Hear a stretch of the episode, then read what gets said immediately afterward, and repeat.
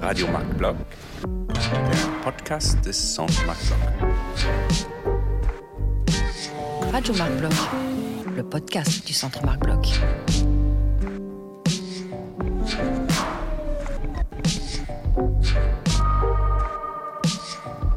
Radio Marc Bloch, Le Radio podcast Marc du Centre Radio Marc du Block. Centre Marc Bloch. Le podcast du Centre Le Marc podcast Bloch. du Centre Marc Bloch. Le podcast du Centre Marc Bloch.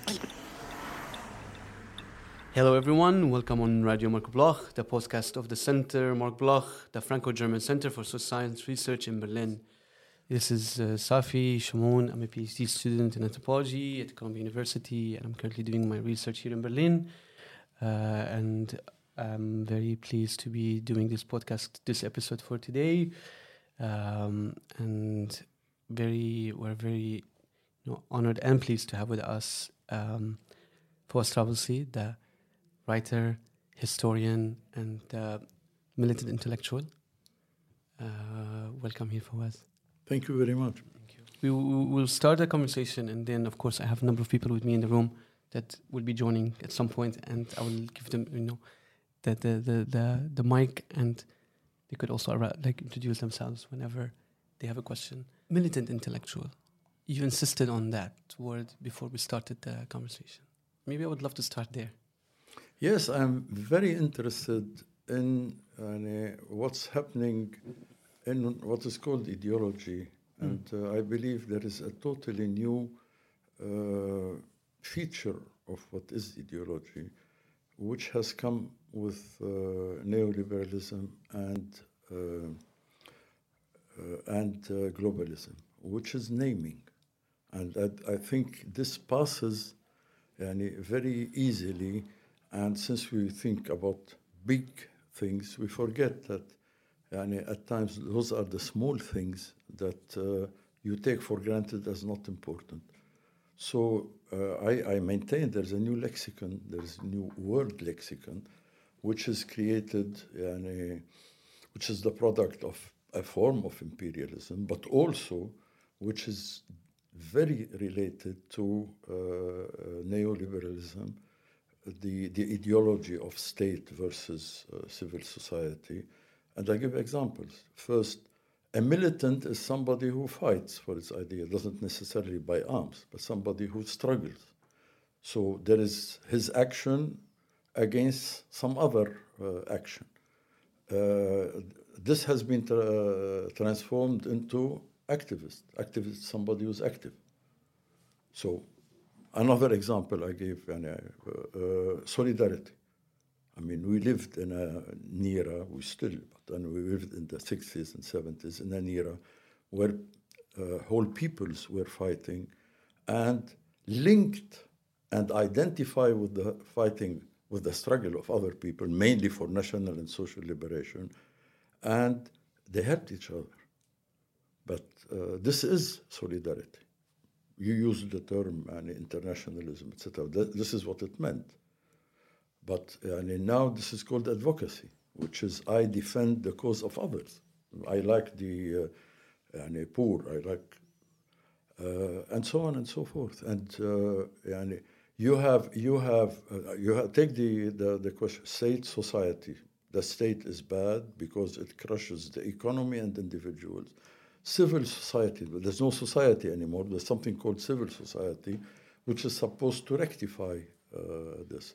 Anyway, uh, no, starting starting from here, uh, critically, uh, if you accept this, you accept that a militant now is a Palestinian fighter in the West Bank or in Gaza, because this is the person who's called a militant. Uh, uh, where where yani, somebody has defined uh, national liberation, which is the case we're talking about, as being as being a form of terrorism. Okay, so yani, uh, displacement of meaning and displacement of uh, sense is uh, being being carried on all the time. So uh, uh, we're living in the era where people think this is the end of ideology. I, I maintain that we have another ideology, or have two or three. One is the religion of the market.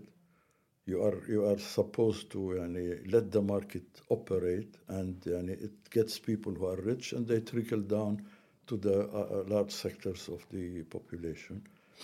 We are under what I call uh, culturalism, where everything is, uh, where human beings are divided into cultures, and ultimately cultures become identities which uh, presuppose two things religion and look and language.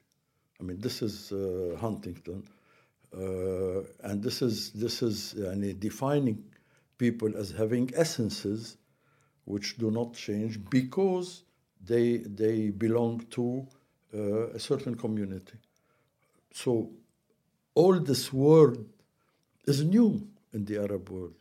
Uh, uh, the, the type of revolts that exist in the world and our versions of them. They're not they're, they're versions of them because they're versions of neoliberalism. So uh, uh, this is my main interest now is how do we understand those new phenomena, wh- whether it is the impact of neoliberalism on our societies. And yani, early on, people said neoliberalism yani, breaks societies, not only economies, whatever. whatever. Uh, and how, how do we uh, uh, react? So that's the first thing, yani, uh, which I think is, uh, and that's controversial. And I'm glad that there are rare occasions in which those things are discussed. And that's very bizarre.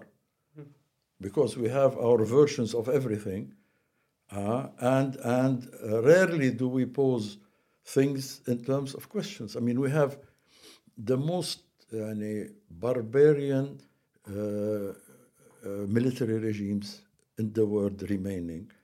And yani, uh, uh, a big, a huge question how do you deal with a military regime? I mean, you can't convince Mr. Macron by sending 200,000 people in the streets or 2 million to change one uh, legislation. Okay? And yet do you think that, I mean, a, a demonstration of 100 people for a few weeks, etc., can change a regime. So how? And then there's this ideology of change. There's the there's the assumption that the change is always on the agenda. Who says so? Nobody ever says so, except that giving illusion, especially to the youth, that they. I mean, it's it's enough to uh, uh, uh, go to the streets, occupy a parliament, and uh, everything. Whereas, whereas and this uh, abstraction that becomes change, to my mind, is, is blocking any attempt to building the forces of change, of discovering the means of change, and, and developing what are the real needs that you want to change a society and a state for. I mean, there is nothing called a change for change, but yet at times it appears as if it is. On this point in particular, the idea of change and political change, I mean, we follow your intellectual journey, intellectual political journey, the different political answers that you turn to throughout your life. So, you know, late 50s, the turn into Arab nationalism, the Ba'ath Party while you were in, in the UK, mm-hmm. and then more into Marxism towards the end of the 60s. What would you turn into? What are the political answers that you would find to the questions of neoliberalism, to the questions of ideologies, what you were talking about? Well, in short, uh, as you said, I mean, I the, the founding event in my life and the life of my generation was the tripartite aggression against Egypt, 56, where we discovered colonialism. I mean, we were living in Lebanon, had independence, etc. The French had gone. That was that was uh, very important and the rise of Nasserism. And uh, we, we, we were nationalists in a modern sense and socialists with Abdel Nasser. And that led, uh, led some of us, many of us, to question socialism.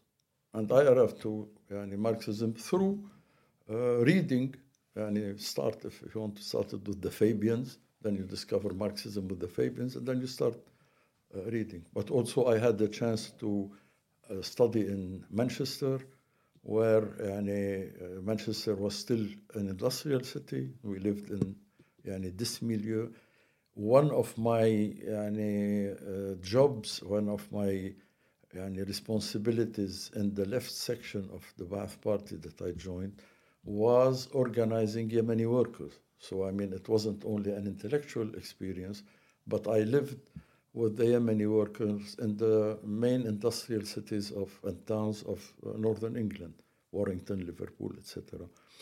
Uh, so I, I, saw not only their, their lives, so the, the working class life there, which was very important in uh, uh my, my, formation. Uh, it wasn't only uh, intellectual. And we did interesting things. I mean, we, we created a, a a trade union for uh, Yemeni uh, workers. Uh, and that led me ultimately also to Yemen. but this is what yani, led me to, to Marxism. Then we started a, a small yani, research group, come organization, which is called uh, Socialist Lebanon, which was a very interesting uh, how shall I say, uh, group of, of people who exchanged a lot, but who read a lot and who thought a lot. And the idea was how do we adopt Marxism to produce knowledge about state and society? People before us had started this. I, I mentioned Lias Murus and uh, Yassin al Hafiz. And that was very important. It still is very important as a, as a problematic how do you, you, you called it traveling theory, how, how does Marxism help us uh, understand? Which means you, you privilege parts of it, you throw away other parts, you, you, uh, and then you start talking about Marxism as a, as a total heritage where you can pick, pick and choose critically. So uh, that was important because we were not in the traditional communist parties. So we had the, the luxury, let's say, of uh, using all sorts of concepts, uh, which was very important. But also at the same time, we, we, we studied Arabic heritage. I mean, uh, uh I'm the product of Ibn Khaldun, I'm the product of Jahiz, I'm the product of Ahmed Faris Shidia. I didn't have time to talk about yani, Shaykh al-Akbar, yani my Shaykh, was Ahmed Faris Shidia. I mean, one has always to give a genealogy of, uh, of his uh, intellectual family. So Shidia was a very important, mm. because he's the man of the Nahda, who's the social representative in the Nahda, the critical representative, and the man in the Nahda who يعني, uh, got the more progressive aspects of the Turath. And uh, I mean, I just for those who don't know, Ahmad Faris Shidia, Ahmed Faris Shidia uh, uh, comes from a Maronite uh, family in Ash'ud. His, his son, his uh, brother As'ad, uh, became a victim of his opinions because he, he changed into Protestantism. He was jailed in Qannubin, the seat of the Patriarchate, and died there. Interestingly enough, the family of the uh, of the Shidyas, the, his father and sons, he was the younger one, but his father and sons participated in the first Ammiya, and the first communals revolt of 1921, and they had to leave and go to Damascus. The, the father died in Damascus, and the son, the uh, one son went to uh, Egypt. Anyway, so Shidya himself had to ran away. He went to Egypt. This Maronite studied in Al Azhar. Then yani, was taken over by the Protestants, and uh, he was he was uh, uh, asked to translate the Bible. He translated the Bible in English in England. Discovered poverty in England. I mean, he's, he's got chapters about poverty which resemble the chapters of Engels. He lost a child in a village because there was no doctor. Uh, and, and then moved to France, uh, broke with the Protestants, uh, while in Tunis, he went to Tunis. I mean, he met he met the whole thing. He went to uh, uh, Tunisia. He helped found a a, a, a, a- journal, newspaper. He adopted. He converted to Islam. Very problematic, but I mean, you can find everything in it: rebellion against Christianity, uh, identification with Muslim culture. Ultimately, ultimately, also a pretext to be able to visit mosques because he was, and one of his the, his main uh, contribution was to find old manuscripts of the classics of Arab literature and, and publish them, which he did after he left France. In France, he, he wrote his masterpiece, which is taken yani, to be the first Arab novel. This is the theory of Radwa Ashur, and I think she's right. Uh, and a, a, a very, a very uh, interesting uh, book which has everything. It has his biography, it has uh, what he, I mean, his uh, diaries, uh, and it has very interesting discussions between Shidia and his wife, whom he calls El Fariyaqiyya, where, which, which is, the, to my mind, the first feminist document we have. I mean, forget about Ahmad Amin, that's 1855. He talks about the right of a woman to choose her husband. He talks about the right of uh, uh, a woman to have extra yani, conjugal relations. And the woman is very interesting because uh, she's, she's saying, of course, she has the right to, if the man doesn't keep up to his yani, role in, in, in uh, the family. But she, sa- she says something else. She says, we should feminize that language of yours. This is said now 60 years, 70 years later. So for all those yani, reasons, that, and I think that uh, this is my yani, sheikhi, my but and ultimately, I mean, just to finish, the man the man goes to Istanbul. He uh, publishes. Uh, he is responsible for publishing a good part of the Arab Turath there, and publishes the first Arab newspaper called Al Jawaib, which which had correspondence in uh, Algeria and Yemen. Just to then died there, brought back to to Lebanon, and the problem was in, in Beirut who would yani, uh, pray over him as a Muslim, a, a, a Maronite and the Muslim, whatever. Uh, the, both of them. I mean, he was he was uh, in in the Umayyad uh, uh, mosque, and uh, there were there were uh, Christian uh, priests, and he was entered, he was uh, buried in Hazmiye. There's a small barrier place for the mutasarrifs of Mount Lebanon, the Ottoman Christian rulers of Mount Lebanon. I just want to end with very interesting thing. I mean, we were uh, we, we initiated plenty of activity concerning uh, Shidia, but I discovered that there was a part of his family who who who, who uh, sculpted a uh, portrait of him, a, a, sculpture of him. And they wanted to put it in Ashut. Ashut is the heart of Kasserwan. So they asked the uh, municipality to give them three quarters meter, square meter of space to put it. And uh, the village was divided between those who were against, and how can, can we have a Muslim yani, in, in, in the village? The other said, we'll change. I mean, he is Ahmed Faris Shidia. We say Faris Shidia alias Ahmed. Didn't work. The opposing fact, faction went to the Ministry of Interior and got a, uh, an act forbidding the, the part of the family which wanted to erect that statue for Shidia. We started with Marx. We ended with Shidia. Well, let me let me answer the the the the, the question uh, f- from the end. Hmm. Uh, I still consider myself a Marxist because I believe that uh, if you want to change, you need to begin with a theory, and I think that Marxism is a starting point. It's not the And uh, I think uh, for the obvious reason now, which has nothing to do with how we became Marxist then, be- we became Marxist not only to change the world, but we became Marxist as leftists in the Arab National uh, Liberation Movement. Now we're, I'm talking about something else. Is Marxism valid to answer the more yani, contemporary questions, which are the questions which are now much more important than then, which are economic questions, which are neoliberalism.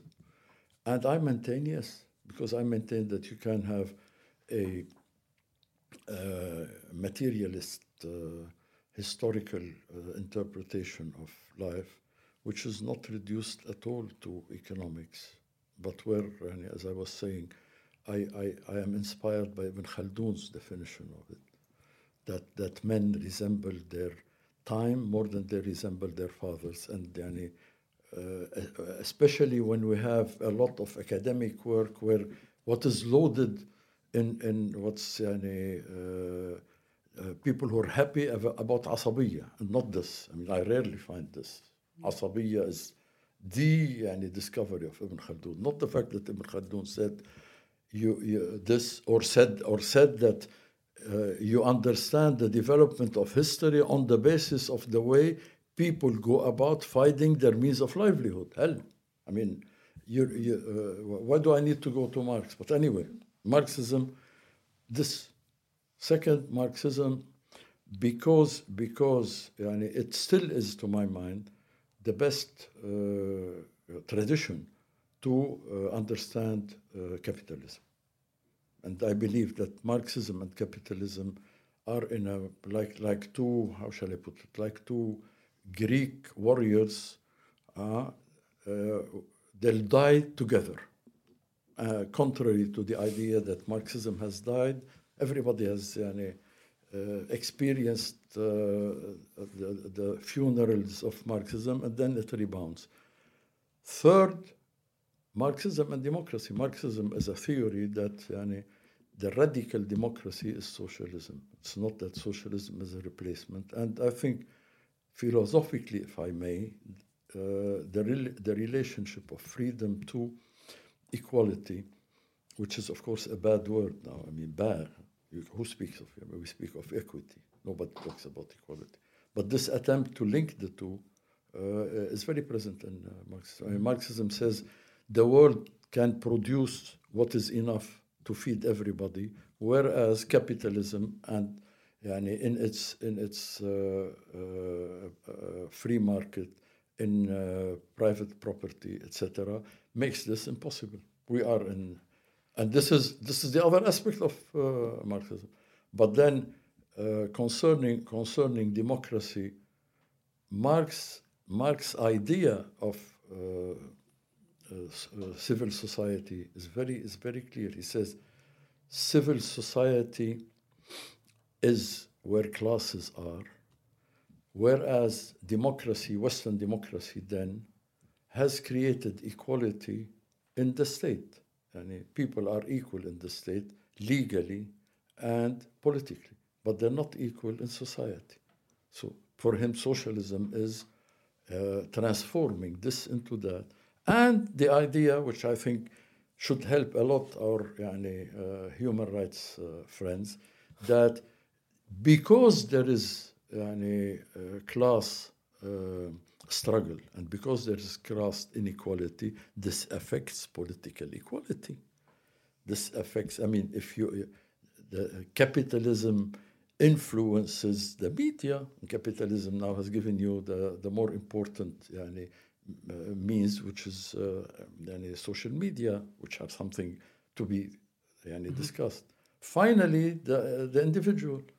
Marx believes that communism, I'm not, I don't, I'm not a communist in the sense that I don't believe that there is some utopia, neither do I identify with the uh, experience of the communist uh, uh, regimes. I've, I've translated I've translated Isaac Deutscher in the 70s.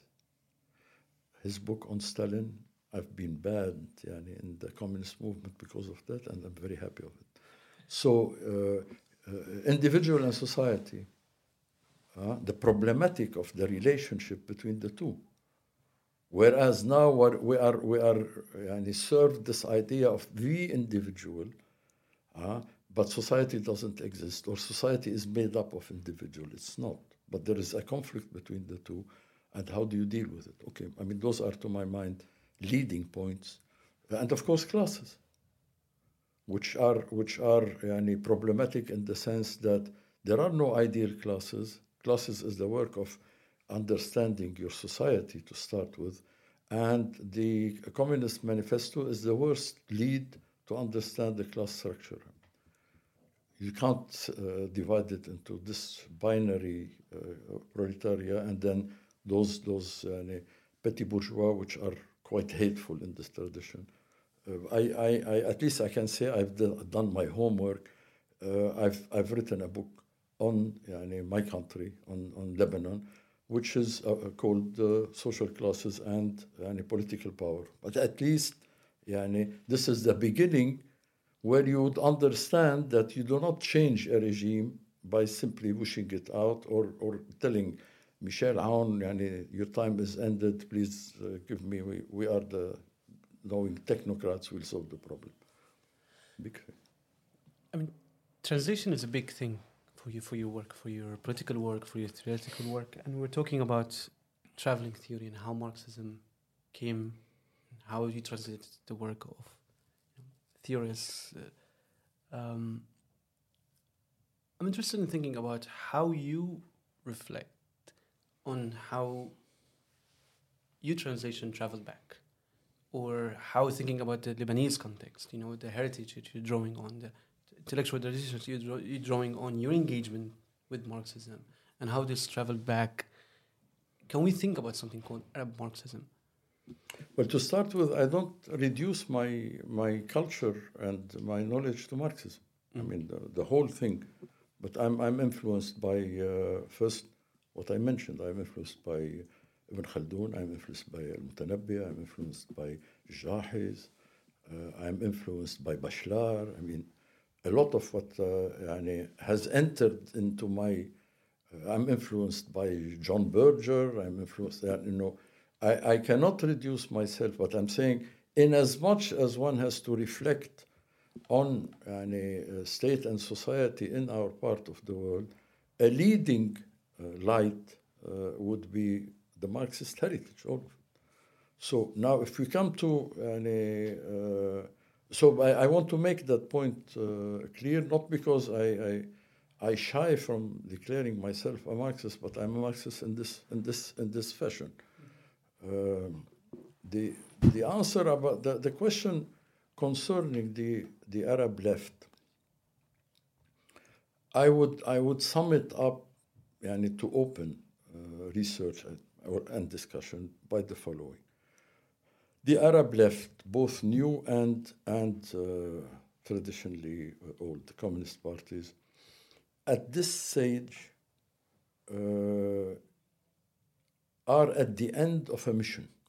The mission initially was that the Arab left was born within the context of the division and the onset of neo uh, neo-colonialism on the region, 1920 onwards. Okay, uh, and, and that much as that, they were, they were the uh, left wing of the Arab National Liberation Movement. I think they never went beyond this and they played a, a glorious role.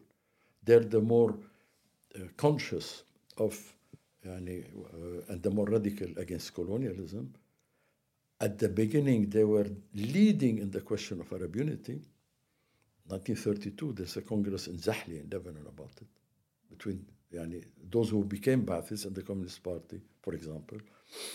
Then, uh, uh, more, more, importantly, they, they contributed to bringing yani, the, the working classes that emerged after the First World War into yani, an organized presence by organizing.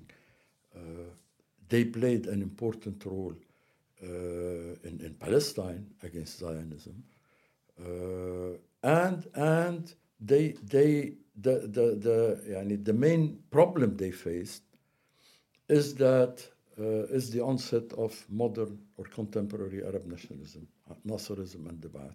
Here you have a history of clashes, very simple. And the history of, of perple- perplexion. The, the Ba'ath and Nasser yani, spoke what the uh, communists were talking about. And even at times they were more radical than what was there. But more importantly, they had to they had this dilemma. Can we join those regimes or how can one be independent? Those regimes were military regimes which imposed on you either join me or I kill you. And of course, that was the yani, uh, period in which the uh, uh, the clashes, let's say the 70s, uh, you have you have yani, late 60s, 70s, 63, 70. You have the Communist Party of Iraq being banned, slaughtered by the Ba'athi regime, and you have Numeiri and uh, supported by yani, uh, Mubarak Sadat and Qaddafi uh, foiling a, a coup d'etat by the Communist Party or by communist, uh, yeah, by Communist Party under Abd Khalik Mahjoub, and the beginning of yani, also uh, very, very deep and, and, and violent repression against those are the two main communist parties. Uh, so what we're talking what we're talking about is that that phase historically has ended in the sense that if you consider that from from the 20s onwards you had the variation of uh, neo neo-colonialism then what is termed imperialism. Now you have this link to globalization and uh, uh, neoliberalism. So all i want to suggest is that and, and i did that before 2011 i consider 2011 is the the main occasion for the left to regenerate itself by trying to think out what is novel about uh, this historical phase in society and state and what's the novel in this form of contestation form of rebellion. I don't think we managed to do it or the left managed, managed to do it but i still think that the, the need for a left is there but the need for, for the left is a challenge the need for a left is not a necessity, it's a challenge. You can do it or somebody else do it. And yani, what, what, uh, yeah, I'd say a few things. What is necessary? I mean, you have to accept the idea there is no, there is no organization without, there's no, uh, without organization you don't do anything. There's no organization without thought, without programs, whether you like it or not uh, unless all those, unless the whole Western ex- experience doesn't mean anything. I mean, here you have parties contesting for power and for change, huh? and there we are told, yani, uh, uh, parties are bad and they're failures. Okay, well, here when you have a failed party, they they do another, they create another party, very simple, uh, which is that's not simple at all. But I mean that's one thing. You cannot change if you do not uh, have knowledge about state and society you want to change. Now we are told it's enough to say your wishes or to say what we lack. I mean, we've been told since the, the, uh, the fall of the Soviet Union, since the end of the Cold War, you lack democracy. What does it help? I mean, the, the American message was you lack democracy and they, and they invaded Iraq. But we lack democracy. Okay. Uh, just to go back to yani, you cannot you cannot forget about the role of theory, the role, the role of ideas, and that should be worked on. I mean, you, you start with this, or else you do not you cannot get people to have a contract to elect each other. And the other thing uh, we were talking about is, is the following: if you don't trust somebody else that he can work in your name, speak in your name, you're neither a Democrat and you won't ever build a party because it's all built on elections. I accept that I can elect, I elect somebody to represent me because nobody, not everybody can represent everybody. Uh, there is no such thing. There are 10 million leaders as in the يعني, Egyptian revolution. لا, there are no 10 million leaders. You need leaders elected democratically, and they, they would try to be يعني, uh, forceful and, and, and you try to change them or whatever. That's the, the, the other thing. Third, if you know this, you need to decide am I in a phase where I need and I can't get reforms, or am I in a revolutionary phase? The assumption of this idea of change, whatever it is, is that there is always necessity for change and the possibility for change. There's the necessity, but what's the possibility? Where is the possibility? The possibility is what force you have. And instead of power, and it's, and it's very interesting, now everything is about power. There's this fixation about power. We all love Ammo, uh, Foucault. Uh, Foucault, yeah. But the, the fixation in power doesn't allow you a lot to think about building your own strength so that you can you can impose impose yourself. Uh, so I'm saying, in, in short, you can uh, uh, decide whether you're in an offensive, defensive phase, where you should yani, take a few years to build your, uh, yourself, to think about all this is, uh, I think, unfortunately, not necessarily on the uh, agenda. Uh, whereas, I mean, any study of revolutions, social movements, uh, political parties starts with, uh, with this. You cannot start with revolution if you haven't finished yani, being uh, fed up with the possibility of reform or with what you got in terms of reform. Yeah, I would like to jump into the discussion. I'm Leyla Dakhli. I'm a researcher here at Centre Marc Bloch and historian. Um, yeah, you were talking yesterday about hope and knowledge, uh, and you came back to this idea of knowing society. And I don't think you're completely against what Foucault was doing, actually, because like facing power was also about learning and, and knowing how power uh, is structured.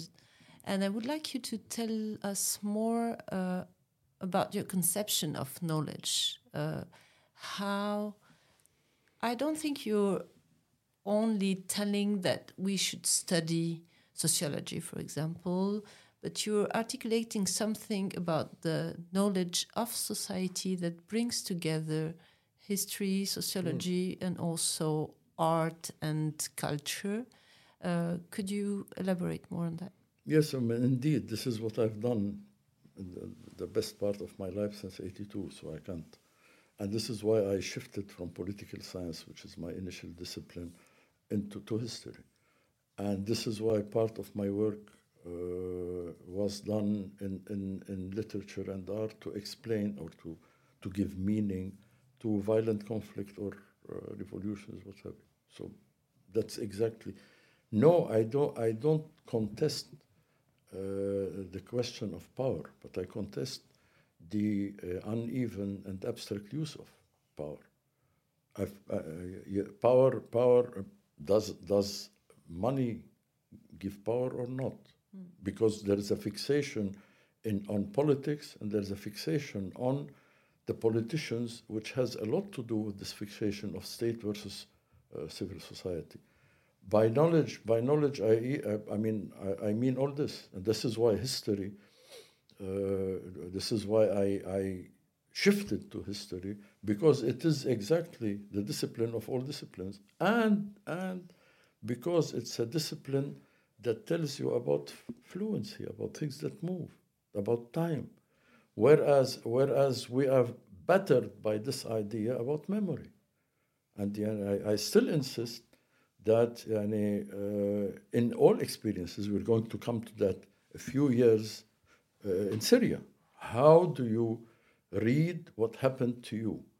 The idea, the idea that we have is uh, st states are lying, and you should uh, discover the truth, or you should truth speak truth to power. I have small yani, addition uh, to, to Edwards, which is the following. Not, uh, intellect, not all intellectuals have to speak truth to power, they don't. But uh, I, I dream, or I, I, I believe in the possibility, and it exists, of engaged intellectuals who speak truth to the people about power. And this is what I think I'm trying to do. It's not the same. I mean, there's there is an, I mean there is the tradition which is fantastic in Arabic, which which comes from the Prophet. إنه أفضل الجهاد كلمة حق في حضرة سلطان جائر. The best struggle is to speak truth in the presence of an autocrat. Okay, but there is the other thing: speak truth, and and in the in the uh, formulation also of the, the, the prophet is to speak uh, kalimatu uh, adl, to speak justice to. But anyway, no, uh, I, I, I, think I think this is. Uh, and knowledge is not academic knowledge, and and I, I was we were discussing three yani, layer uh, forms, especially for yani, intellectuals who uh, work in uh, have studied outside, work on yani, the, the outside discipline which I'm, I'm saying there is a new uh, uh, generation of what I call Orientalists in, this, in, the, in the nice sense, in the good sense that Arabs and non-Arabs who are explaining in uh, foreign languages, foreign to that public things Oriental or things in the, the rest of the world. Uh, that's one uh, thing. But this is not necessarily uh, what produces knowledge about your, your country. This is telling, you know, I've, I've got an example. You can, you can make a huge issue of uh, the personal status laws of the in Lebanon as a great dissertation. Okay, but every Lebanese know it, knows it. no, uh, and and the fact that yani, this is patriarchal and yani, you suffer from it, okay. So that that's the beginning. What do you do? Uh, that, that's one example. The the other the other example, the other case, is yani, uh, producing producing uh, knowledge in academia about that read, not explaining it, producing knowledge. But the third is the relationship between producing knowledge and change. I mean, not, not, not, not every knowledge is destined to change. I mean, we, we forget that yani, the minority has a time and the luxury to want change. Hello. Um, I will also jump in. My name is Bassem Saad. Um, speaking of producing knowledge and finding a way of connecting it to change and also continuing on your critique of the activist model. Um, and speaking of organization, I wanted to ask you in the wake of the uh, mobilization which took place in the 2010s, after 2011, in also in more recent years, what are the forms of political organization that you look to, that you consider to be effective in the current moment. I mean, in the 60s and 70s, uh, you and your peers took a decision not to be with uh, the Communist Party necessarily. Um, but in the current moment, we're in the in the impasse that we face, there are different options. Be they joining a party, be they joining a union, be they finding other forms of political organization. So my question to you is, what would be a kind of um, maybe a form of generational wisdom that you would share or like some uh, observations that you have about the current moment regarding political form.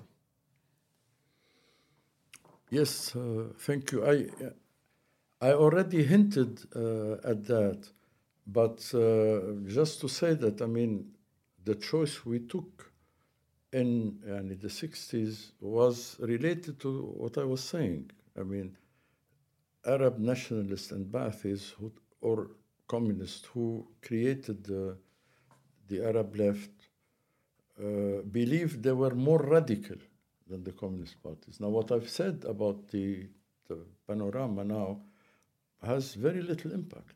Now, that what's what's important is can you can you generate before we reach uh, uh, can you generate uh, a vision based on the fact that in the last 30 years that region has been under a new economic system. And here I want to say something uh, uh, which is a bit bizarre and is usually misinterpreted.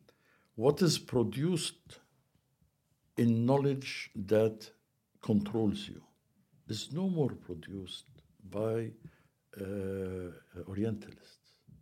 Now, now, the ideology that controls you is produced by the World Bank. Those, all those, um, by the IMF, by the WTO. We're talking about something totally different. What do I care about? I mean, sorry, you know, uh, if if you want to enter this thing, and that's very interesting, you would find that, uh, of course, Orientalism has fed into, fed into colonial thought. Bernard Lewis says, said bomb Baghdad, okay, but Bernard Lewis proposed a plan for dividing Iraq, which wasn't taken. Because uh, uh, Bernard Lewis wants 15 uh, states in the, in the region.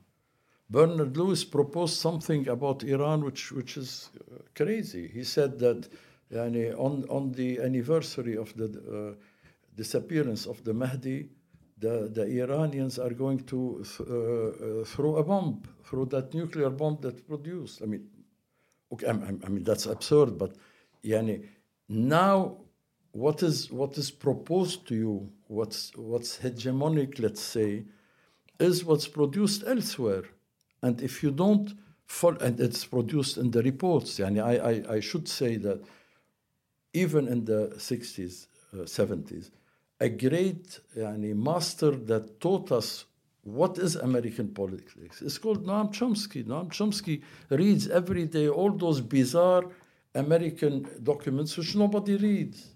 But those are, this is where uh, you're told, okay, the world is, there are, uh, there's a demographic problem, we should try how to uh, solve it.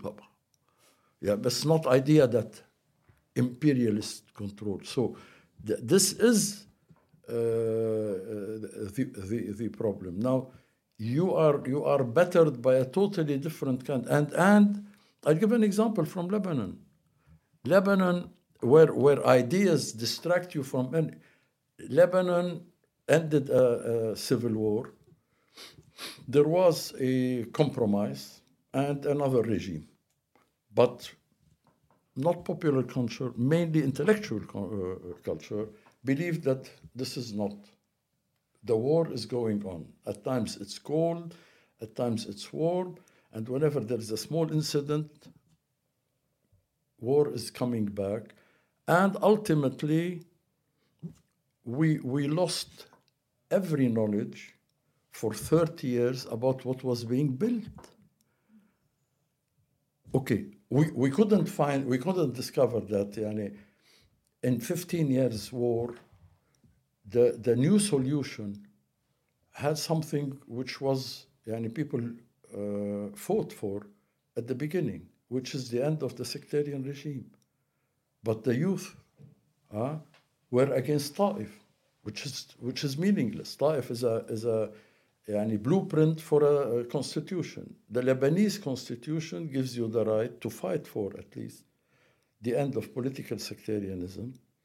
And there, is, there is this idea of a uh, non compulsory yani, regime of uh, personal affairs, united, unified. Okay. But uh, unfortunately, the youth doesn't care about it. They want yani, a full compulsory regime, as if we're, we're and we can do whatever we want. And the other thing, uh, this, this great thing that yani, generations of Lebanese fought for for 15 years, nobody cares about. Yani, you, are, you have the right for a bicameral political institution in Lebanon in which you have a uh, Senate which represents the sects and a uh, parliament which represents the individuals. And they tell you, yeah, it doesn't happen. But why should we have the two? The whole world has bicameral regimes. I mean, you tell them there is there is and still lords weighing over the House of Commons in, in Britain after four centuries. But no, we want we don't want it. We want so th- this is and what happened is that we were slapped in the face in 2011 to discover there's something called the economy. I mean, we're only talking about, yeah, we're talking about Taifi, we're talking about uh, sectarianism. And, and uh, we, we want the end of sectarianism, of course. But that, that is how you, you, yani, you go beyond uh, the, the real events that happening. And now there are there's a regime which has been built for 30 years, and we know very little about it. Um, okay, so I would also like to um, jump in. My name is Joud Tamimi. And uh, Fawwaz, um, going back to this question of memory and this question of history, um, your book, Wa'ud Aden, comes to mind, which I have read recently. And when one reads it, there's always this sense that you're, like the place you're describing, the political project, almost feels otherworldly if we compare it to the situation in Yemen today. True. And um, my question is how do we engage that history, that um, fascinating political experiment beyond the edifying logic of the archival? What continues to be stake in such a political project today? Unfortunately, uh, it's been buried, I'm sorry to tell you, because the, the people concerned with it uh, have, have simply uh, shed, shed uh, a veil on it, and uh, there are very few testimonies about it. And I happen to be the one who's talking more and more about this uh, than anybody else. I mean, I just recorded six episodes about about the uh, the left in South Yemen, uh, which tells the whole story. I've got a book with a fantastic yani, Yemeni uh, militant Bushra al-Maqtari. there are only one book by Ali Nasser uh, Muhammad, the ex, the last uh, president, which doesn't give what you uh, read about in my diary about everyday life, about the minimum that you get. I mean, the minimum is that uh, women are unveiled, and now everybody is veiled. I mean, to, uh, very elementary things, uh, mixed mixed schooling. I mean a, a, a uh, family code which gives the right of uh, the woman to uh, to divorce and and which bans the dowry, which is one way by which the family of the woman controls the husband, and the man has got to go to the Gulf to bring money to pay his grand uh, whatever they call them. Uh, so uh, and a, a, sense of uh, modernity, if you want, in a city which actually has had all the benefits of, unfortunately, of the benefits of any British presence. So uh, this is this is what I meant by the importance of history, not only memory. And uh, the, the, proof is that, uh, uh, and this idea that we were we had to deal with in Lebanon after the war, and which still works, building collective memory. Who in the hell builds a collective memory? And the idea, if you, fin- you do this, then on the basis of this, the Lebanese would, would be united. Where, where do you find? I mean, it's against the idea that people are different, and the, the important thing is that those differences don't don't create massacres. But I mean, they're different. They they they're violent politically against each other. The importance is that they, they don't take up arms. So the, and and the the what we know of collective uh, memory is catastrophic. I mean, the collective memory of the war in Lebanon is that the Americans sent the Sixth Fleet to to carry the Christians and put them in uh, in the United States, whereas they were coming here because the, uh, the American uh, administration has accepted that uh, Hafiz al-Assad army enters uh, Lebanon, and they were afraid that the Israelis would not keep their word, and, and there would be. And Mr. Brown, who organized this, is considered the man by collective memory who is coming here to take the Christians because yani, the idea was to put Palestinians in, in their uh, view. A, a collective memory is uh, Sykes-Picot, where Sykes-Picot is the yani, the code word for dividing the region, where Sykes-Picot, the first, I mean, we forget the first uh, article of Sykes-Picot is that the British government, French government, what? Nobody has read Sykes-Picot here, I'm sure. No, we, we, read, we read it, yeah. Have you? I- mean, yeah. what does it say? What's, what's, I mean, I, I, I use this, I'm sorry, and it's No, not please. to be nasty, but I discovered that historians haven't, haven't read the, those silly three pages. we definitely had to study it in school in Syria for sure. But it doesn't say the same at all. The, the- what you have studied does not say that the first article of Sykes-Picot mm. says that the French and the British government support the creation of an independent Arab state or a federation of Arab states ruled by an Arab ruler. And that is never in the consciousness, because those people promised Faisal and Sharif Hussein. In three years, they had broke their promise, gave Syria to uh, to the army of uh, General Allenby, and we spent our time saying uh, that the problem is the promise of Balfour. The promise of Balfour is catastrophic, but it, it took uh, 40 years to be, it took 30 years to be implemented. This is one that was given 1916. It was it was uh, demolished 1919, and I mean, we, we talk about uh, the division of the region, but okay, this is what the this is what the French and the British, especially the British, and and that was that was a promise in return for the Arab rebellion. That was the whole story. That if uh, Sharif Hussein will will organize a rebellion against the Ottomans, if we give him, uh, this is the whole story. It's not, uh, and and finally, the lines of division of the region have nothing to do with the map of Sykes-Picot. No relationship.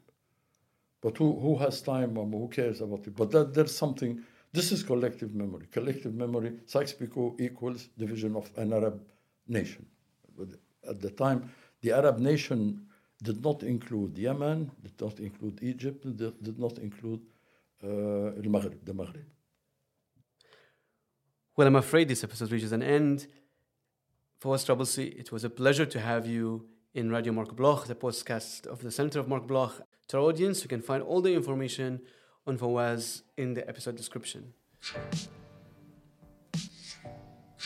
And I remind you that Radio Bloch is available on every platform, so feel free to write comments, to share the episodes, and of course, to come visit us in Berlin during one of our many events.